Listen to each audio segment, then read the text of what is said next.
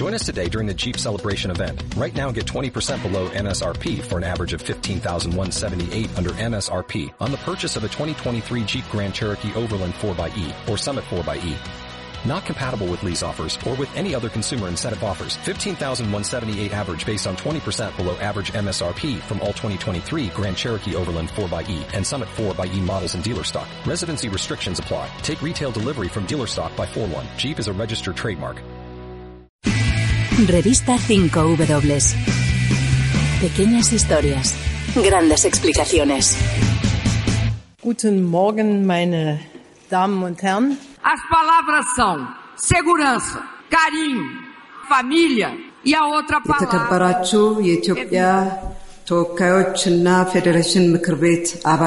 Nearly three years have passed since the public voted y ese es el fundamento principal del descontento ciudadano que hemos visto en diversos lugares del mundo. Son voces de mujeres mandatarias, de jefas de Estado o de gobierno. Son la normalidad. Sí, la normalidad hoy, año 2019. Las mujeres son prácticamente la mitad de la población del mundo, pero sin embargo solo encabezan el 11% de los gobiernos actuales. Quizá anómalo es quedarse corto, quizá sea una barbaridad. De las 193 sillas en la Asamblea General de las Naciones Unidas, solo 22 las ocupan mujeres. Hoy hablamos de ellas, de las que están ahora y de las que han estado. Soy Raúl Flores, bienvenidos a las crónicas de larga distancia. ¿De qué hablamos hoy? Ahí va nuestro sumario 5W.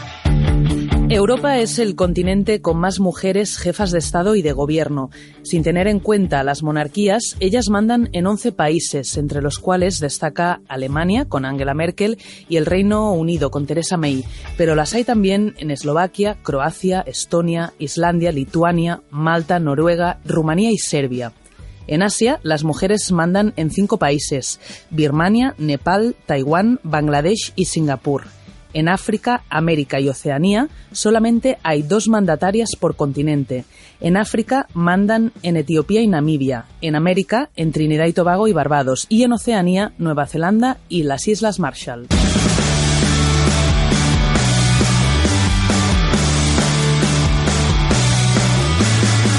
Maribel Izcue, ¿qué tal? ¿Cómo estás? Hola Raúl, ¿qué tal? Ah, ya creo que la conocéis muy bien, es la redactora jefa de 5W.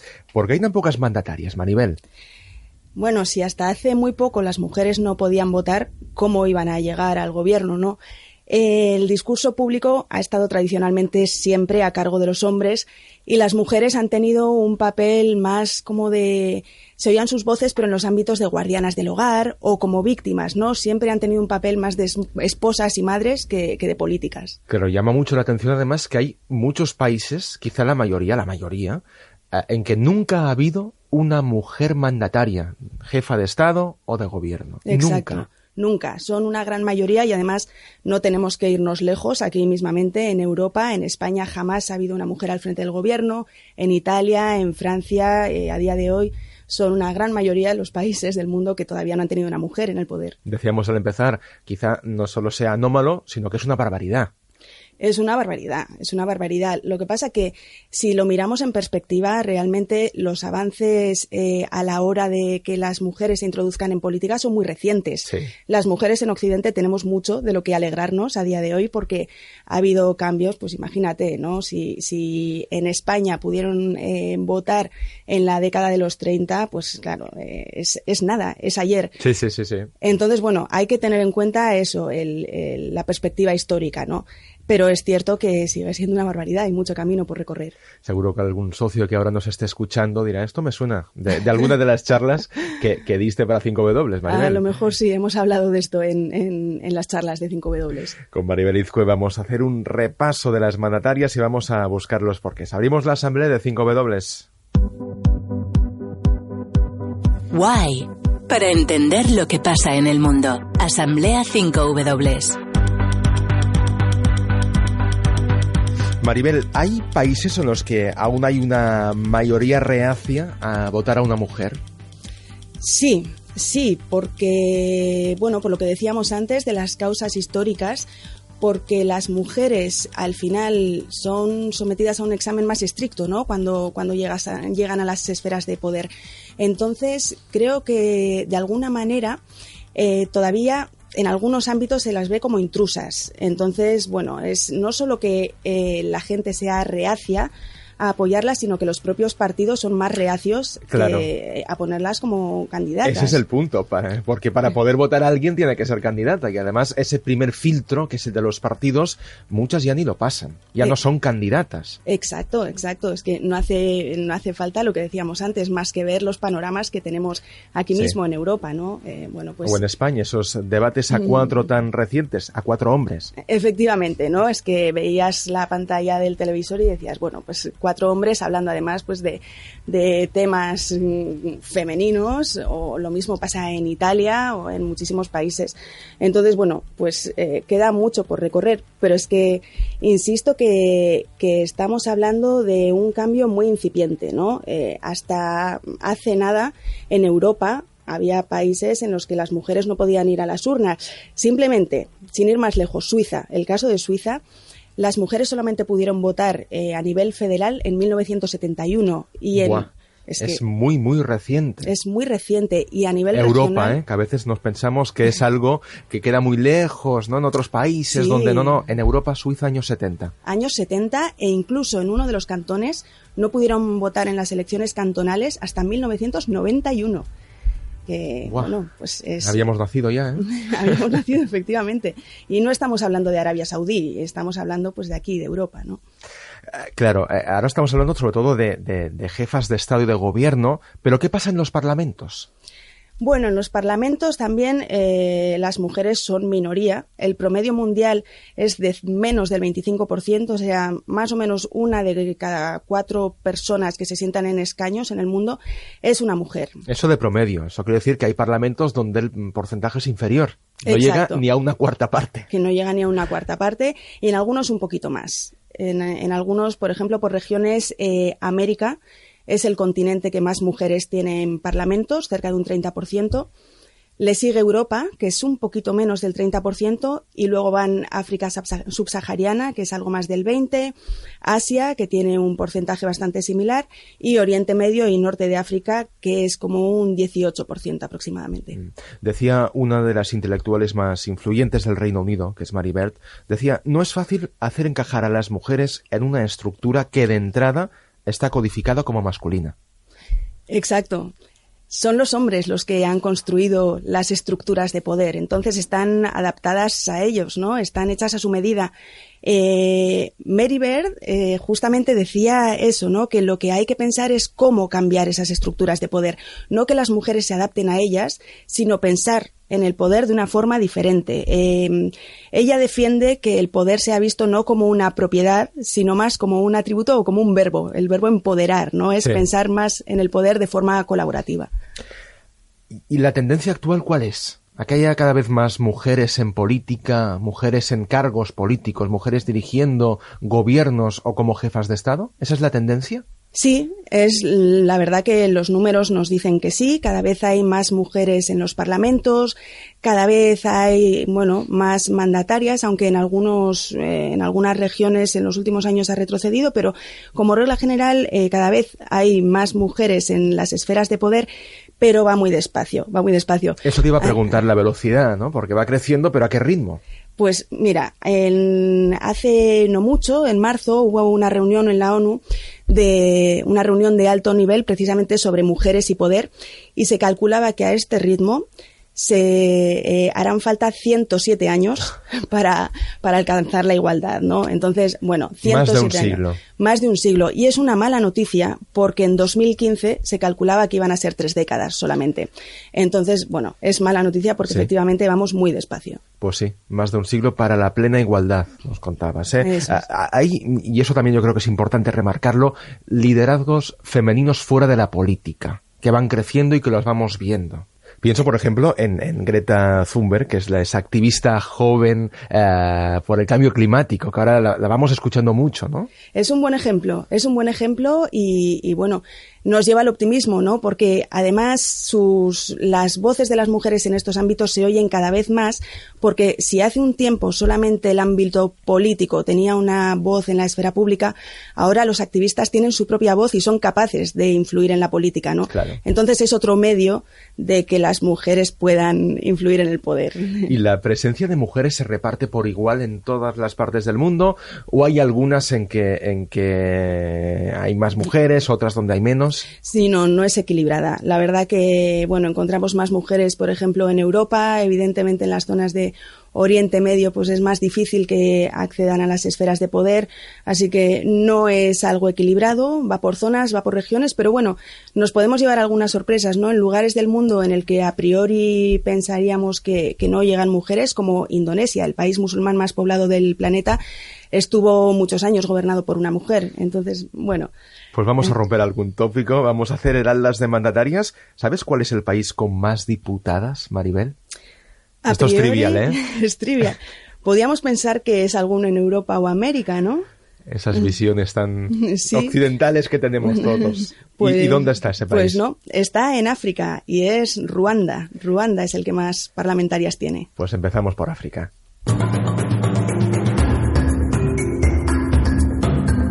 Lo decías ahora, ¿eh, Maribel? En Ruanda casi 7 de cada 10 escaños del Parlamento los ocupan mujeres. Es un caso muy particular. ¿Qué es lo que ocurre allí? Bueno, Ruanda, como sabéis, sufrió un genocidio que acabó con buena parte de la población masculina. Entonces, tras el genocidio, las mujeres se implicaron mucho en las estructuras de poder y, bueno, incluso los hombres que estaban en aquel entonces en el poder lo hicieron de una forma muy consciente. Abrieron las puertas a las mujeres para cambiar un poco las estructuras y empoderarlas. Es por eso, ¿no? Es el país que más parlamentarias tiene porque se les ha facilitado mucho el acceso. Pues le hemos preguntado por, por Ruanda a nuestro corresponsal en África, a Xavier Decoa. Ruanda es un caso especial porque la situación actual nace de una herida tremenda. El genocidio de 1994, en el que murieron 800.000 personas, significó que, es verdad que murieron muchas mujeres, pero muchos hombres fueron asesinados o huyeron del país y dejó a las mujeres en una posición diferente. Esas mujeres que tenían que liderar sus casas, sus familias, empezaron a, reclamar cambios, cambios sociales como, por ejemplo, la ley de la, de la, propiedad de la tierra, que antes les era votada a las mujeres. Esos cambios, además, fueron eh, de la mano de un cambio de, de comprensión de la situación. Las mujeres lo que hacían es también mandar a las mujeres a la escuela. Eso ha significado que en Ruanda las mujeres tengan una posición muy importante. De hecho, el Parlamento, eh, como comentabais, es el con más mujeres del mundo, más del 65%. no hay ningún parlamento en el mundo con tantas mujeres. Pero hay otro dato más que es muy significativo, que es el, el 93% de las mujeres ruandesas tienen empleo. Es el más alto también del mundo. Eso significa que las mujeres eh, ruandesas están cada vez más educadas, saben más sus derechos, pero también están en el centro de lo que es la economía del, del país africano. Maribel, ¿y que haya más mujeres quiere decir que hay más igualdad de género? A priori debería parecer que sí, pero no es necesariamente así. De hecho, Ruanda en, en, la tabla de países por igualdad de género está bastante abajo, digamos, ¿no? Esto es curioso y eh, lo dice Mary Bird, a la que mencionábamos antes, ¿no? Ella plantea una cuestión interesante, dice, me pregunto si el hecho de que haya más mujeres en estas cámaras no es un indicador de que el poder no se encuentra precisamente allí. En el caso de Ruanda, por ejemplo, pues eh, el mandatario real es Paul Kagame y es él el que toma las decisiones y en su círculo cercano no hay mujeres tampoco. Entonces, bueno, hay que tomar con cuidado los datos. Como es aquello, dime de qué presumes y te diré de qué careces, ¿no? Exacto. un poco, además es una máxima que me imagino que por desgracia se puede aplicar más allá de Ruanda, en otros países donde puede haber muchas uh, diputadas o un porcentaje alto, pero sin embargo no hay una igualdad uh, o un índice de igualdad tan alto como puede haber en otro, en otro país. Efectivamente, esto es así. Em, evidentemente es un paso positivo, es un paso muy positivo que las mujeres estén en las cámaras porque al final es un foro público y hace que sus voces se oigan, pero hay que, hay que llevarlo más allá, ¿no? Hay, hay que, hay que extenderlo. Hay, bueno, otros países con, con mucha desigualdad y que tienen a, a mujeres en cargos muy importantes. Volvemos con, con Aldecoa porque vamos ahora a otro país africano, a Etiopía. Pues sí, la verdad es que Etiopía no solo es una de las grandes noticias del continente africano a nivel económico, sino como decís también eh, a nivel de avance de derechos humanos y eso eh, implica y tiene una gran importancia la posición de las mujeres. El nuevo primer ministro no solo ha firmado la paz con Eritrea, ha tendido la mano a los movimientos revolucionarios de los Oromo y los Amara en el este y el norte del país, también ha entendido que la posición de la mujer tiene que mejorar para que ese avance económico eh, fructifique y se cristalice en realmente un avance social.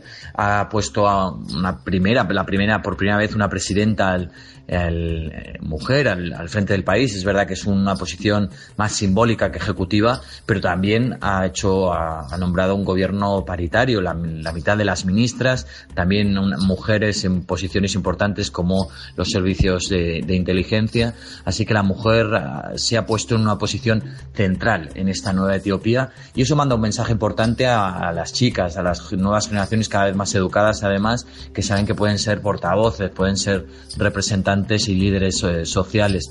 Es verdad que aún no es suficiente, aún quedan muchas cosas por cambiar, matrimonios infantiles, eh, brecha de género, muertes de, durante el parto, pero Etiopía avanza en el camino correcto, sobre todo porque ha entendido que tiene que colocar a las mujeres en la posición que les corresponde. Etiopía avanza, decía el DECOA. Etiopía avanza, eso es, aunque sea un cargo ceremonial, pero es un símbolo importante, es un ejemplo y, aunque sea, es una muestra de cierta voluntad política, de que las mujeres tengan un papel más relevante, pese a que el país, bueno, todavía tiene mucho que, mucho que hacer, ¿no? La brecha de género, como decía Aldecoa, todavía es muy relevante y es un país en el que, por ejemplo, todavía hay una práctica extendida de la mutilación genital femenina y demás, pero bueno, es, es, es, importante que haya mujeres en cargos públicos y que se visibilicen. Sí, sí, menudo contraste. ¿eh? Sí, efectivamente. es un... pero sin embargo con una mujer que, que llega a, a, un alto cargo de, de, representación. Hay otro país africano con una primera ministra que es Namibia. Exacto, Namibia tiene una primera ministra, era ex ministra de Finanzas y bueno, ahora está en, en el poder eh, Namibia es un país de ingresos medios, de una distribución eh, de la riqueza muy desigual. Es un país que está entre los más desiguales de la región y también tiene una gran desigualdad de género. Pero ocurre lo mismo que decíamos con, Etiopía, e incluso, e incluso con Ruanda, ¿no? que es muy importante que las mujeres estén en este tipo de cargos públicos. Yo hablabas de, desigualdad en el país. ¿Tiene algo que ver que lleguen mujeres a cargos públicos con la riqueza de cada país? Realmente no. Realmente no, porque encontramos países que, que no son ricos y que tienen una presencia femenina importante en las esferas de poder, digamos, ¿no? Está por ejemplo, eh, Bolivia. Bolivia tiene un gran número de mujeres en su parlamento, o luego están otros también como Cuba, ¿no? Que, bueno, es un caso particular. Claro, son países con, con, más de la mitad de los escaños ocupados por mujeres. Efectivamente. Bolivia y Cuba. Efectivamente. Eh, a priori, pues no, no está directamente relacionado con la riqueza ni con el progreso. Vamos ahora a Europa.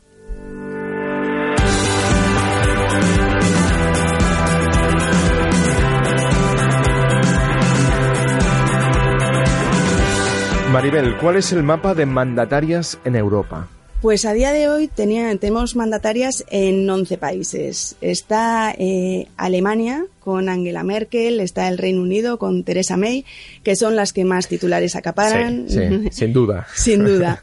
Pero también hay mujeres mandatarias en Islandia, en Noruega, en Estonia, Lituania, Serbia, en Croacia, Rumanía, en Eslovaquia desde hace poco y en Malta pues unas cuantas. Unas cuantas. Decíamos que es el continente con más mandatarias. A día de hoy sí. A día de hoy no hay ningún otro continente con tantas. Y así, eh, con una ojeada rápida en el mapa, vemos que no hay ningún país mediterráneo, Malta a lo mejor es, la, es, es el único, con una mandataria. ¿Tienes alguna explicación? Bueno, eh, es cierto, eh, creo que esto es por lo que comentábamos antes de las dificultades históricas de la mujer en entrar en el discurso público, ¿no? Pero creo que esto es más algo coyuntural por cada país, porque, por ejemplo, tanto España como Italia son de los países que más mujeres tienen en sus parlamentos. Entonces creo que no es una cosa, no es tanto que las mujeres tengan más dificultades que en otras zonas de Europa, o sea, tienen efectivamente más barreras que los hombres para alcanzar el poder, pero bueno, es algo coyuntural, o sea, no significa que estos países estén menos preparados que otros que se las tienen para tenerlas. Ahora he pensado, por ejemplo, en Francia, la primera mujer que llegó a, una segunda vuelta presidencial fue Ségolène Royal, estamos hablando del 2007, y en la batalla de primarias que, que ganó del Partido Socialista, sus compañeros, como por ejemplo Dominique Strauss-Kahn, que era el gran favorito en aquel momento, criticaron que cómo podía ser que una mujer se ocupara de esa tarea y lo hacía públicamente o como mínimo poco escondido. Eso en Francia, hace poco más de 10 años. Claro, es que la verdad que es una barbaridad, ¿no? Esto representa muy bien el verbaliza ese rol que de la mujer en la esfera doméstica, en, como, como esposa, como madre. Esa idea de que la política a lo mejor no es para mujeres, ¿no? Exacto. Esa idea de que, bueno, las mujeres pueden tener voz cuando en lo que atañe a asuntos caseros, pero dejemos la política en manos de hombres, que esto afortunadamente eh, está, está cambiando. Sí. Ahora mismo, como decías, Maribel, la principal cara de las mandatarias europeas, quizá la principal cara de toda Europa, es la de la canciller alemana, la de Angela Merkel. Repasamos su perfil con nuestro corresponsal en la capital europea, en Bruselas, con Pablo Rodríguez Suances. ¿Quiénes son los protagonistas? No se puede comprender el pasado, el presente y el futuro de Europa sin Angela Merkel. En los últimos tres lustros nada se ha hecho en Europa sin el apoyo, la aprobación o al menos el consentimiento de Merkel. No sale adelante todo lo que ella quiere, pero poco se aprueba sin pasar antes por su oficina. Es ella la que ha asumido la responsabilidad final y la que ha cargado con buena parte de las acusaciones y desprecios siendo tildada constantemente de egoísta, cortoplacista o de demasiado intransigente. El poder germano en las instituciones, en las reuniones, en la toma de decisiones es abrumador, pero es igualmente cierto que Alemania y Merkel en particular son de los pocos que tienen una idea clara de Europa, qué es, qué debería ser y sobre todo cuáles son los pasos para lograrlo. Durante la gran recesión, la estatura política de Merkel quedó a la vista, para bien y para mal. Es una voz potente pero discreta, que no busca el protagonismo de primera fila y de foto, pero que tampoco deja nada al azar. Es conservadora en el espíritu más clásico de la palabra. No quiere cambiar algo si funciona, recela de cualquier intento, generalmente francés, de revolución o de refundación. Con el ascenso de Trump, muchos empezaron a hablar de ella como la verdadera líder del mundo libre. Un papel que nunca ha querido y que tampoco está lista para asumir. Su escala es europea, no mundial.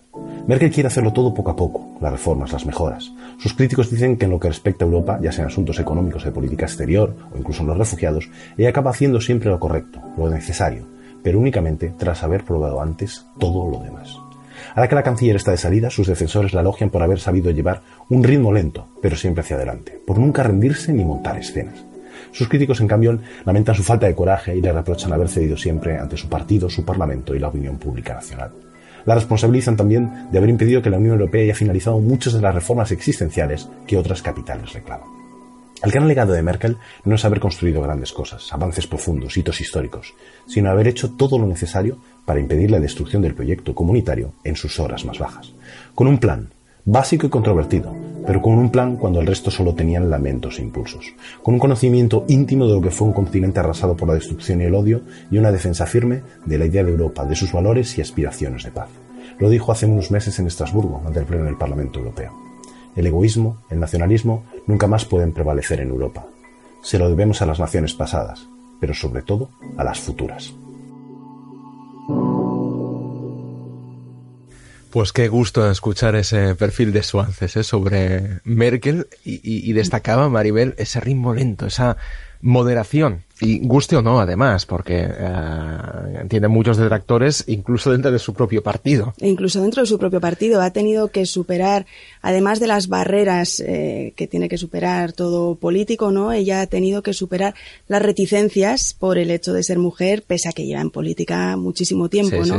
Pero bueno, lo ha logrado, se ha consolidado y es pues un símbolo absoluto. Y tiene además una mujer que la va a relevar Efectivamente. Que es un nombre complicado, ¿eh? No sé si lo voy a pronunciar bien, yo creo que no, ya aviso. Annegret Kram Karrenbauer. Sí, la mini Merkel incluso le llaman, ¿no? Ese es el apodo que tiene, no sé si merecido o no, pero lo veremos. Sí, efectivamente, pero bueno, todo parece que va a ser su sucesora, ¿no? Tiene, apunta, a lo mejor es un poco prematuro decirlo, pero apunta que puede ser su sucesora. Otra que tiene un futuro, no sé si más largo o más corto en política, que Merkel es Theresa May.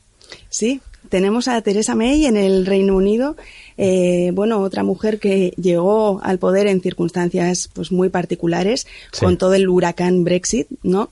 Y, bueno, que también ha tenido que afrontar ciertas particularidades en su mandato por el hecho de ser mujer, ¿no? El, que se le trate a lo mejor de una forma distinta por parte de la prensa, que sea examinada más a fondo, digamos, por, por, por ser una mujer. Además, las dos, Merkel y May, son, uh, lideran partidos conservadores. Exacto, lideran partidos conservadores porque ellas mismas son, son conservadoras. Digamos que son dos mujeres que se han adaptado a las estructuras de poder, ¿no? No es que hayan adaptado las estructuras de poder a, a ellas, sino que ellas, bueno, pues han adoptado este perfil, este rol que hasta ahora había sido ejercido por hombres y, bueno, por ejemplo, Angela Merkel, pues su figura, mismamente sus trajes, chaquetas, su forma de vestir, su seriedad, tiene, tiene toques que están bastante alejados de los estereotipos femeninos, ¿no? Entonces, es esta especie de adaptación a estructuras masculinas. Menos la primera, primera ministra del Reino Unido, había otra antes que era Thatcher. Thatcher, la dama de hierro. Que, por cierto, ese apodo no sé si ahora sería muy políticamente correcto, ¿no? Dama de hierro. Efectivamente, es que es cierto que el apodo, bueno, se lo ganó por sus políticas agresivas y duras, pero realmente si hubiera sido un hombre, le habrían llamado el, el caballero de hierro, ¿no? El, es precisamente este contraste de que una mujer llevara a cabo estas políticas agresivas el que le valió este sobrenombre, ¿no? Y de hecho a muchas mujeres mandatarias que no han llevado a cabo políticas más agresivas que los de los hombres, sino simplemente que se han mostrado firmes, han ganado este apodo de hierro, de acero. Claro. Mira, Reagan, que, que, estaba en el mismo momento que Thatcher, nadie de, ¿no? No, era el, el, caballero de hierro en ese momento, ni mucho menos. Vamos a hablar de Thatcher.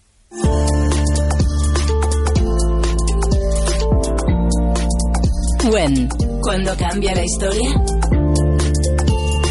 Hay un antes de Margaret Thatcher. Fijaos en su voz. I've been so busy that I haven't had really much time to think about it. After all, I know I'm still only me, and so do my family. Es un tono particular que trabajó, que moduló para hacer su voz más firme y más potente.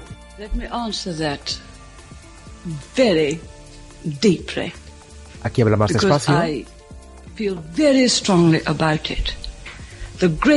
Vocaliza más, es más firme. Maribel, ¿qué buscaba con ese cambio de, de, de, de oratoria? Buscaba ser más persuasiva, tener un tono menos agudo, porque sus propios compañeros de partido habría, habían criticado, como oímos en el primer audio, ¿no? que su tono de voz era demasiado agudo para ser una mandataria, ¿no? que les parecía quizá demasiado dulce de algún modo. Entonces buscó bajar un poco, hacer un poco más grave ese tono de voz, para eso, eh, bueno, pues como decías, recibió lecciones para modular su voz y resultar más persuasiva. Ah, antes ah, hablabas de, cómo los medios de comunicación tratan a las mujeres. Claro, en el Reino Unido, la prensa británica, que, es muy, muy, muy diversa y con titulares también a veces muy sensacionalistas, como en otras partes del mundo, ¿eh? pero destaca especialmente algunas cabeceras del Reino Unido. ¿Cómo han tratado a May, por ejemplo?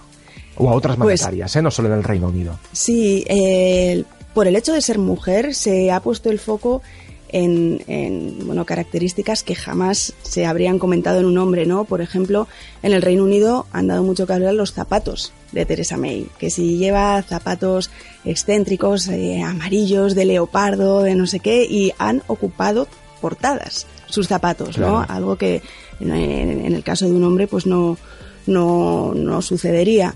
Nadie habla de los zapatos de Macron, por ejemplo. Por ejemplo, ¿no? También su forma de vestir, su, bueno, pues las mujeres están expuestas a un análisis que ya no tiene tanto que ver con sus caracteres, aunque también, ¿no? pero que tiene mucho más que ver con sus atributos físicos o emocionales incluso, ¿no? A un hombre no se examina tanto, digamos, eh, sus reacciones o esto. Hay en un artículo, creo que del año pasado, una, una expresidenta latinoamericana, Laura Chinchilla, de, de Costa Rica, decía que a ella, después de algunos eventos, le preguntaban si había llorado. Y decía, pero ¿por qué me preguntan esto a mí? Cuando no, esta pregunta jamás se la harían a un hombre. ¿Cómo está el mundo todavía? Sí. Eh, vamos a terminar con, con, este momento tan gráfico. Vamos a escuchar al líder laborista, a Jeremy Corbyn, sobre el Día Internacional de la Mujer en una intervención eh, reciente en el Parlamento británico. Y le responde Theresa May. Mr. Speaker, tomorrow is International Women's Day, a chance to both celebrate how far we've come on equality for women, but also to reflect on how far we have to go, not just in this country, but around the world. Well, first of all, can I uh, thank the Right Honourable Gentleman for telling me that it is International Women's Day tomorrow. I think that's what's called mansplaining.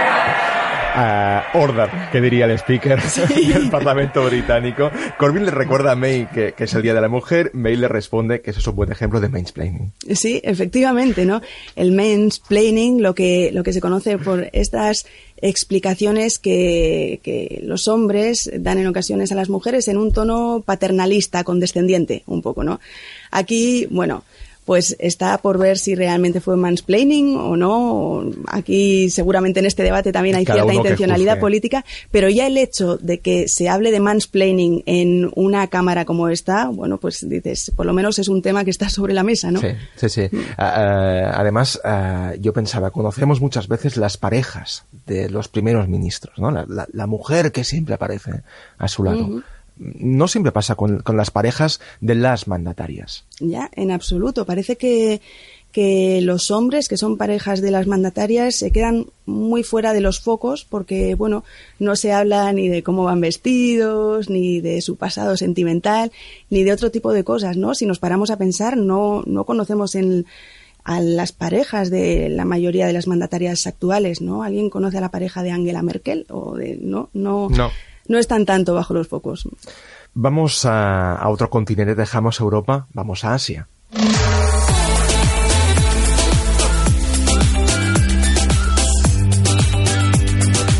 ¿Cuál es el mapa en Asia, Maribel?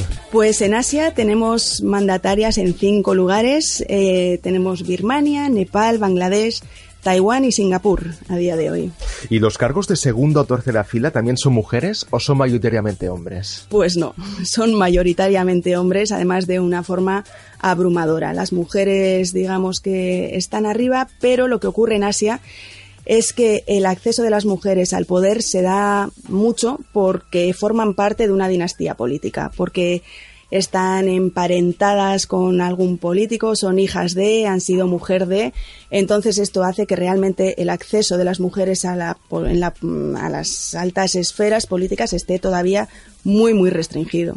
Como nos pasaba también en Europa, en Asia hay una mujer que despunta. Es la premio Nobel de la Paz, Aung San Suu Kyi. We hope that this will be the beginning of a new era where there will be more emphasis on the role of the people in the everyday politics of our country. We also hope that we will be able Es un buen ejemplo de lo que comentabas ahora, Maribel Aung San Suu Kyi. Efectivamente, ella es hija del héroe de la independencia birmana, Aung San, y, y, bueno, se le conoció por eso, ¿no? Digamos que es la heredera política y creció siempre en un ambiente eh, absolutamente ligado a la política. Mm, si no hubiera sido así, ella jamás hubiera podido tener ese papel que tiene a día de hoy. ¿Y por qué es un símbolo San Suu Kyi en, Birmania? Bueno, es un símbolo eh, oscurecido, digamos. Suu Kyi fue eh, el líder de la lucha por la democracia en Birmania durante mucho tiempo. Ella se opuso a la Junta Militar birmana llevó a cabo, encabezó el movimiento para la democracia y eso le valió estar arrestada bajo arresto domiciliario durante más de 15 años. ¿no? Eh, recibió el Premio Nobel de la Paz, como decías, por ese arresto. Pero cuando la Junta Militar birmana permitió la transición del país hacia la democracia, ella ganó las elecciones, llegó al poder pero está permitiendo que en Birmania se produzca una de las situaciones, eh, bueno, de las grandes violaciones de los derechos humanos de, esta era, ¿no? De nuestra era con los Rohingya.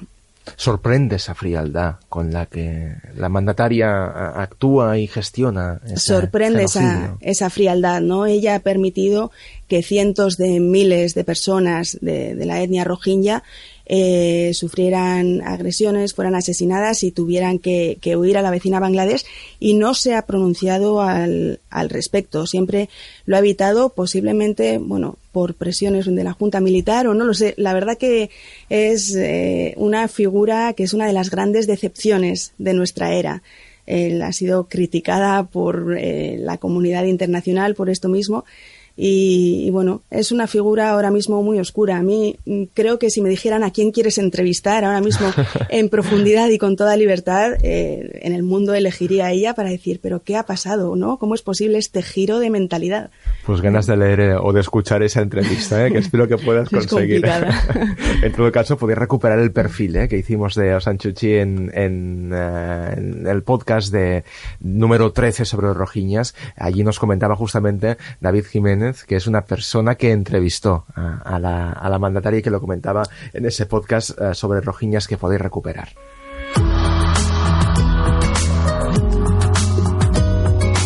Justamente en ese podcast hablamos también con Igor García Barbero, es socio fundador de 5W y es Igor el que nos habla ahora de otra mandataria, de la primera ministra de Bangladesh, Sheikh Hasina. La cainita y dinástica política de Bangladesh está dominada desde hace casi tres décadas por dos mujeres. Son dos mujeres que se unieron en los 90 para echar abajo una dictadura que casi desde entonces apenas se dirigen la palabra. La actual primera ministra, Sheikh Hasina, lleva en el poder 10 años tras ganar de manera aplastante pero con muchas sombras un tercer mandato consecutivo en las elecciones de 2018. Es la hija del padre de la nación, Bangabondu, que fue asesinado en un golpe de Estado a mediados de los 70, pocos años después de haber conducido a Bangladesh hacia la independencia tras la guerra con Pakistán. Hasina, que estudiaba en Alemania, perdió ese día a casi toda su familia. Años después regresó a Bangladesh para liderar la secular Liga Awami. A sus 71 años, Hasina es vista por sus adeptos como una política que ha sabido empujar a un país superpoblado y pobre a un alto crecimiento económico, de la mano de la potente industria textil. También se alaba su gestión medioambiental en un territorio muy vulnerable al cambio climático, o la acogida en 2017 a cientos de miles de refugiados rohingya. Sus detractores, en cambio, critican una marcada deriva autocrática con una reducción de la libertad de expresión y una represión continua a la oposición, empezando por su némesis, la ex primera ministra Jaleda Zia, quien se encuentra en prisión desde hace meses por corrupción. Viuda del general y exgobernante que leyó la Declaración de Independencia, Khaled Azia ha regido los destinos de la nación bengalí en dos ocasiones. Hoy, su influencia parece abocada a diluirse en la cárcel, aunque en la política de Bangladesh nunca deben hacerse apuestas demasiado firmes. Maribel, repasamos más nombres de mandatarias asiáticas que ya no están. Vamos primero a la India con Indira y con Sonia Gandhi. Sí, Indira Gandhi es uno de los grandes nombres, ¿no? De mandatarias porque gobernó este gran país que es la India durante 15 años. Eh, bueno, tiene una historia un poco dramática porque murió asesinada en 1984. Ella había llegado al poder también por ser hija de. Ella fue hija de uno de los grandes artífices de la independencia india, de Nehru, y bueno, cuando llegó al poder eh, entre otras muchas cosas, eh, reprimió duramente el movimiento nacionalista en el Punjab, el movimiento Sikh, y ello llevó a su asesinato ¿no? en 1984. Le sustituyó su hijo Rajiv Gandhi, que a su vez fue asesinado en, en, un atentado de los tigres tamiles de Sri Lanka y allí entra en escena Sonia Gandhi. Sonia Gandhi en realidad es italiana, es una ciudadana italiana que había conocido a Rajiv en el extranjero, se enamoraron, se casaron, ella se fue a la India y ella siempre se mantuvo al margen de política hasta que tras el asesinato de, su marido, el partido del Congreso, que era el partido tradicional de la familia Gandhi, eh, la convenció para que fuera la secretaria general, para que continuara un poco esta línea dinástica, ¿no? Entonces, ella, después de años, se dejó convencer el partido ganó las elecciones de 2004 y ella, al ser italiana, no pudo ser oficialmente, asumir oficialmente el cargo de primera ministra, pero colocó a, digamos, a su mano derecha entonces Manmohan Singh y ella era en realidad la, bueno, pues la que ejecutaba de forma no oficial, ¿no? Eh, pero bueno, es una de las caras eh, muy visibles de la India, la, la sucesora de esta dinastía que ahora se perpetúa con sus hijos con Raúl Gandhi y con su hija Priyanka Gandhi, que también cada vez tiene más, más peso, ¿no? Es peor que una familia ¿no?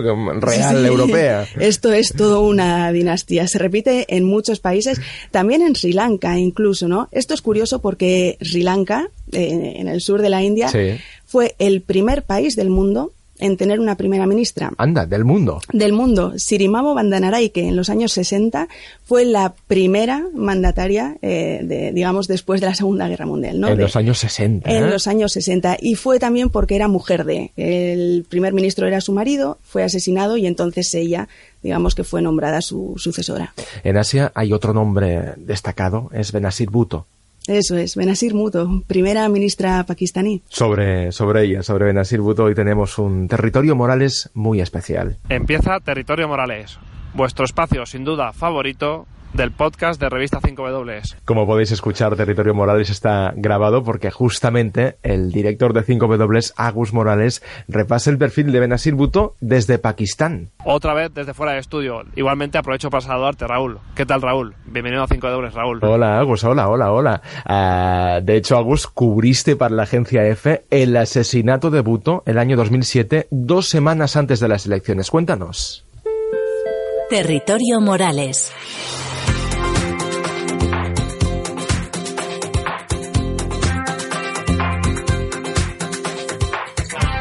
Eh, hoy estoy en eh, el eh, en un parque de Rawalpindi, Pakistán, y aquí el 27 de diciembre de 2007 fue asesinada en un atentado Benazir Bhutto.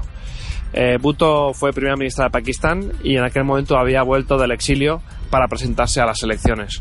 Fue de hecho la primera cobertura periodística que, importante que, hice, la, situación política después de, de su muerte. Y creo que diez años después más de 10 años después de, su muerte, eh, Pakistán la echa de menos. Y era una política muy muy carismática y además ejercía poder yo creo que de una forma no masculinizada así como otras lideresas como Indira Gandhi quizá que sí, que tuvieron un, rol más masculino, una forma de ejercer la política más masculina, creo que, que Bhutto no.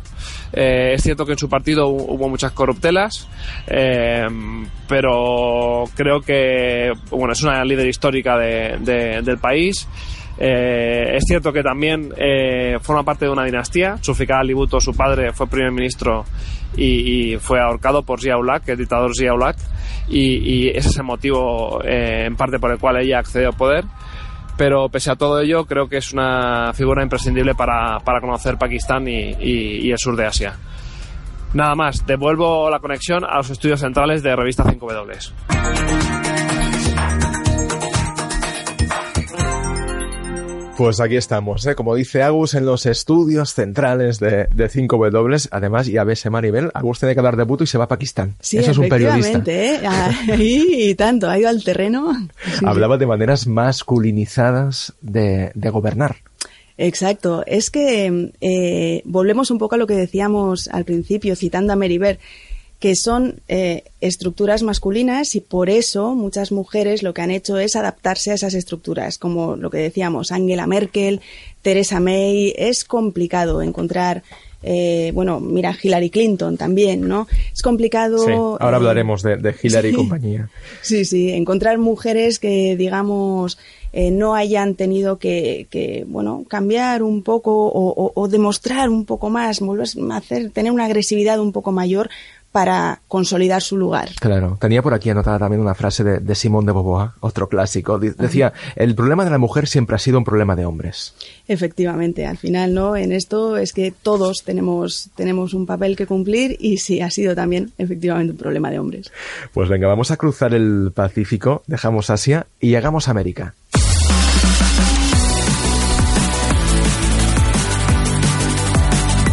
Estamos ya en América, Maribel, esto ha sido un cambio rápido, un cruzar el Pacífico muy rápido. Estamos en eh, algunos países donde ahora mismo hay mujeres y solo encontramos a dos países americanos con mandatarias. ¿Cuáles son? Efectivamente, cualquiera puede pensar, ¿no?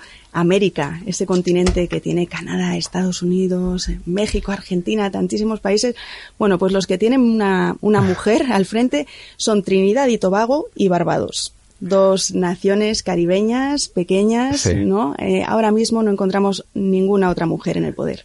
Dos países, ¿eh? ¿eh? Trinidad y Tobago y Barbados. Sin embargo, ha tenido mujeres en el mando de, de, de, países destacados de América. Sí, recientemente es cierto que América Latina eh, ha tenido mujeres y muy destacadas en el poder, ¿no?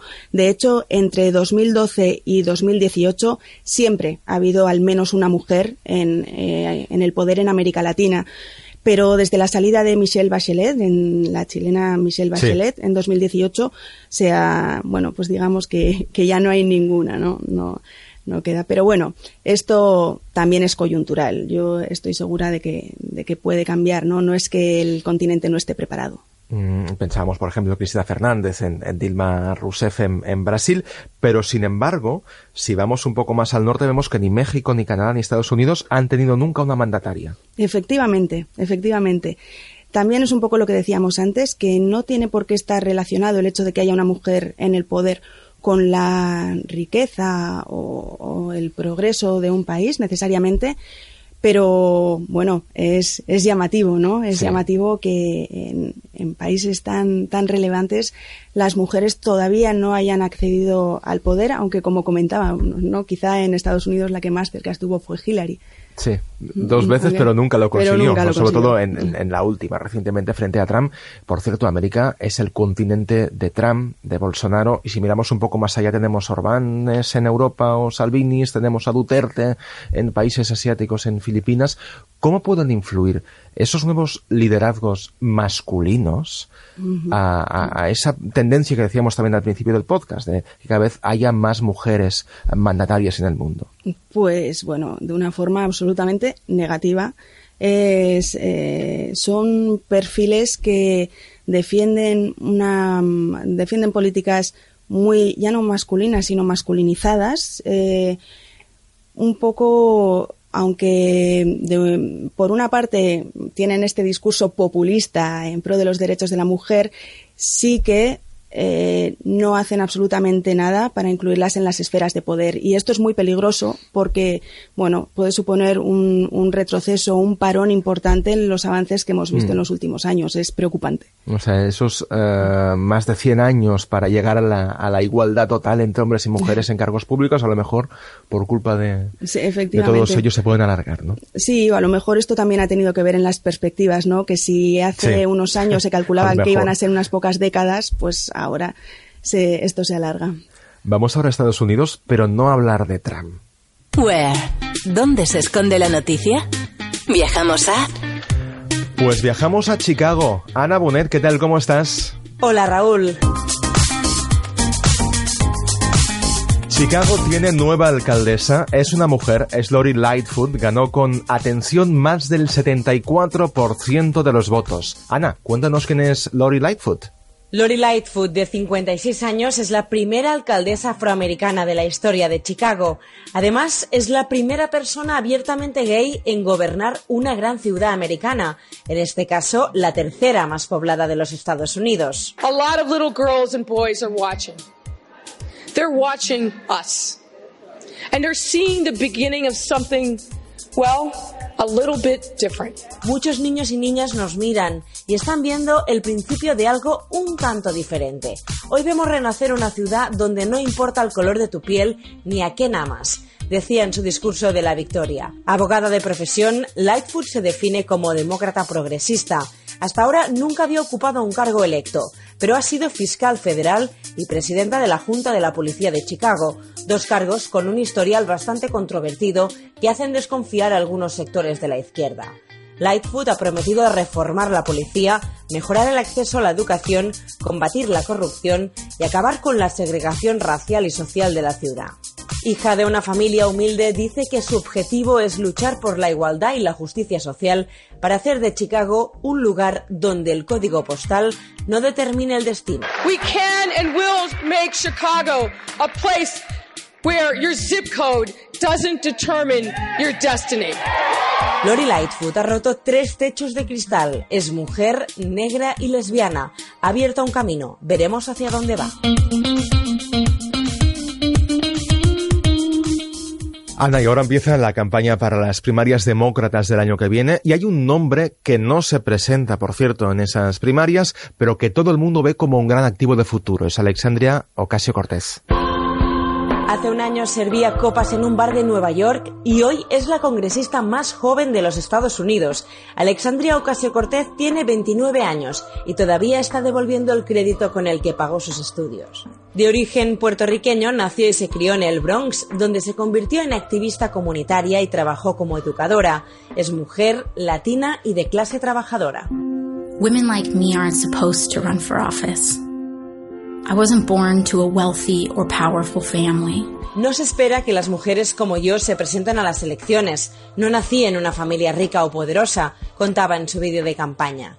En 2018, desconocida y sin más recursos que las redes sociales, las donaciones y el puerta a puerta, ganó contra todo pronóstico las elecciones de su distrito. Graduada cum laude en Relaciones Internacionales y Economía, Ocasio Cortez se considera demócrata socialista. Aboga por una educación pública y gratuita.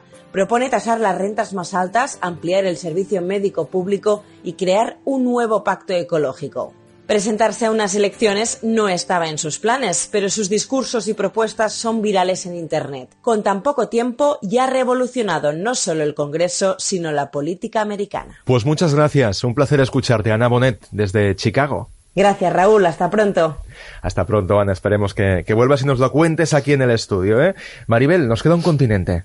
Nos queda Oceanía. Oceanía, vamos allá.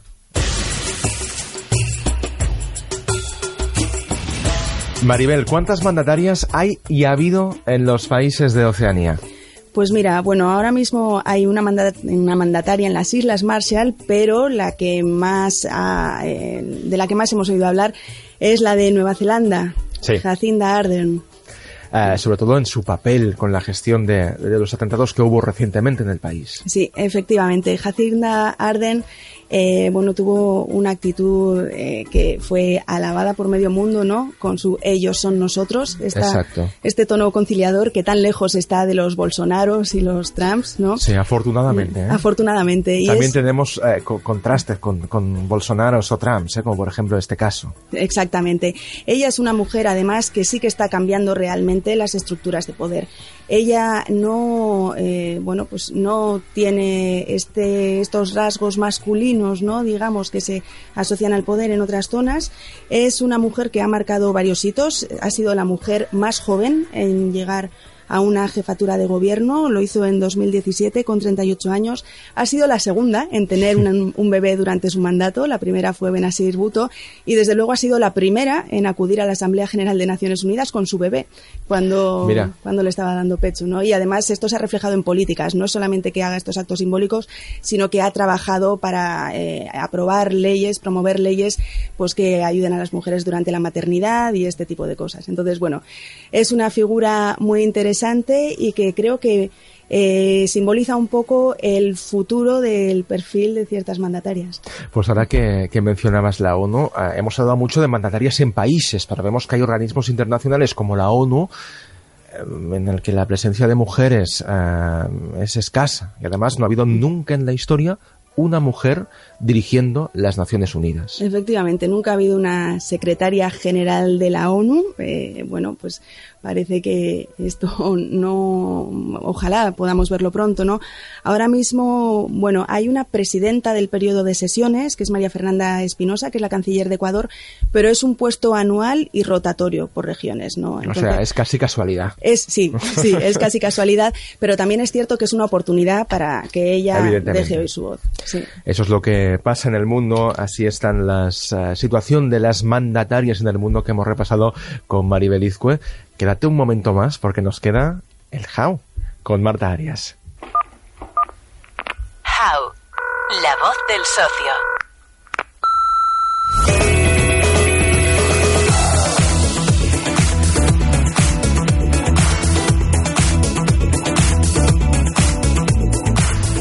Qué ritmo, Marta, ¿no? Sí, sí, Oye, así- esto me pondría a bailar un poco, ¿no? ¿O qué?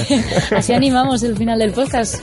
Pues venga, bailando y animando el final del podcast, ¿qué nos cuentas hoy, Marta? Pues mira, vamos con recomendaciones, como estamos haciendo últimamente sobre el tema del que se ha hablado hoy. La primera la habéis eh, mencionado un poco de pasada, es un libro imprescindible para quien quiera profundizar en el tema que hemos tratado hoy. Es Mujeres y Poder, la obra de Maribel, que repasa con su estilo habitual, además, y su y su humor, cómo ha tratado la historia con mayúscula a personajes femeninos que han ostentado ese poder en algún modo, pues desde Penélope Atenea hasta Teresa May o Hillary Clinton. Y, y que has mencionado mucho, ¿eh, Maribel, a lo largo del, del podcast, como, como un referente a Como tener un en cuenta. referente, es que es un libro imprescindible para quien quiera saber un poco más del tema.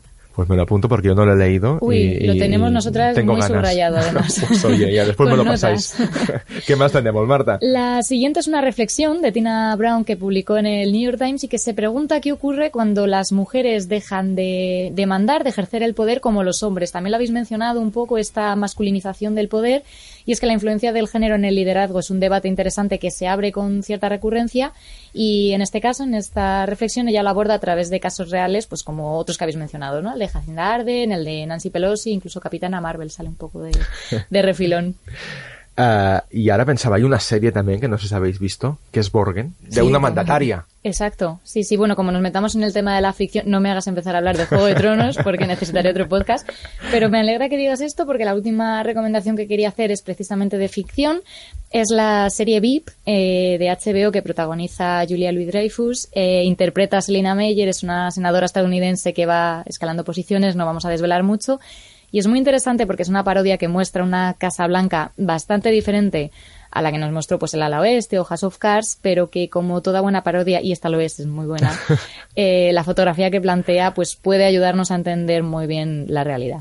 Pues también ah, apuntada está. Eso es. Una serie y una recomendación de, de Marta Arias y nos queda algo más todavía, ¿eh, Nos Marta? queda la cita de la agenda de este mes, eh, que estaba dedicada a todos los amantes del fotoperiodismo, porque en el CCCB, en el Centro de Cultura Contemporánea de Barcelona, ya se puede visitar eh, la exposición del WordPress Photo de 2019, la, la última edición, Ajá, pues oye, hasta el 26 de mayo. pues ah, tenemos un mes, depende del momento en que escuchéis el podcast para poder visitar ese clásico también de, de cada año en estas fechas, ¿eh? La- las mejores fotos que se han publicado en, en todo el mundo.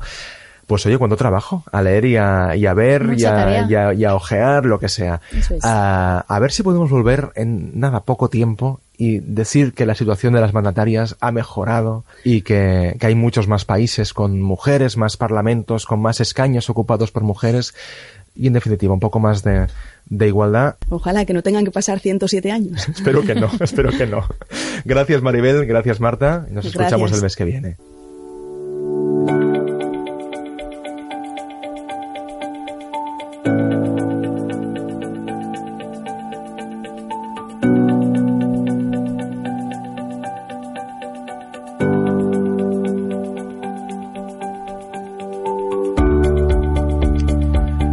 Hoy hemos hablado de mandatarias, de cómo las mujeres que son jefas de gobierno todavía son una pequeña minoría. De los 193 países de la Asamblea General de las Naciones Unidas, solo hay una mujer en 22 casos, la mitad en países europeos.